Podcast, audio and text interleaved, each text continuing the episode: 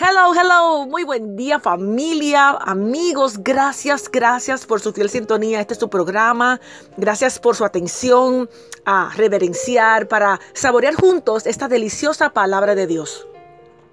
En esta oportunidad continuamos saboreando cada uno de los principales personajes que encontramos en el libro de Esther.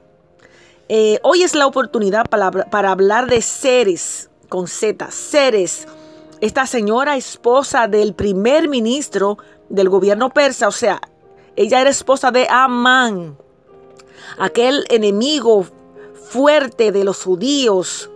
Ceres, este nombre significa cabeza despeinada o desgreñada. ¡Wow! Esta señora gozaba de recursos y riquezas reales, pero su su exceso de maldad y orgullo le generaron problemas nunca traen cosas buenas. El orgullo y la maldad. Seres representa esos malos consejos porque sus malos consejos e influencia llevaron a la muerte a su marido, a su casa, porque también sus hijos fueron incluidos. Esta señora representa a aquellos que creen saberlo todo y tienen como prioridad sus deseos egoístas, esos que aconsejan lo que otros quieren escuchar para quedar bien en el grupo, para ser aceptados, para hacer alegre a aquellos que vienen a nosotros, para nosotros querer darle la solución, porque creemos ser sabios. Y precisamente Ceres era carente de ese consejo sabio.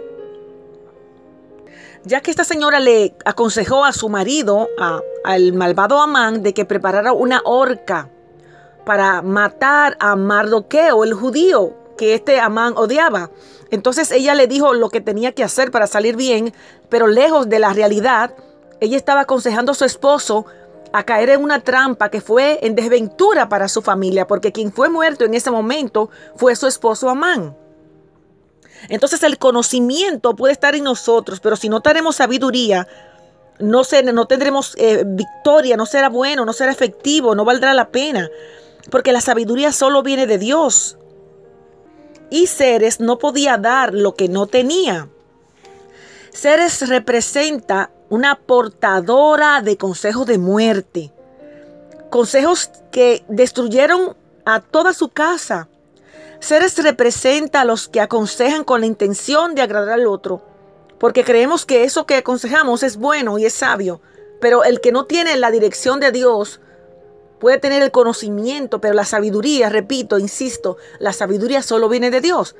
Y quiero dejar con algunos versos que hacen clic en, este, en esta reflexión que nos deja a este personaje de seres. El video se encuentra en Santiago 1, verso 5. Si a alguno de ustedes le falta sabiduría, pídasela a Dios y Él le dará.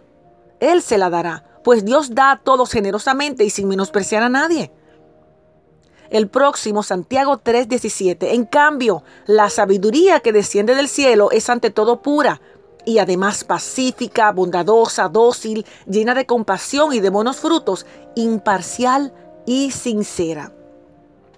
El próximo verso para terminar se encuentra en Proverbios 16:16.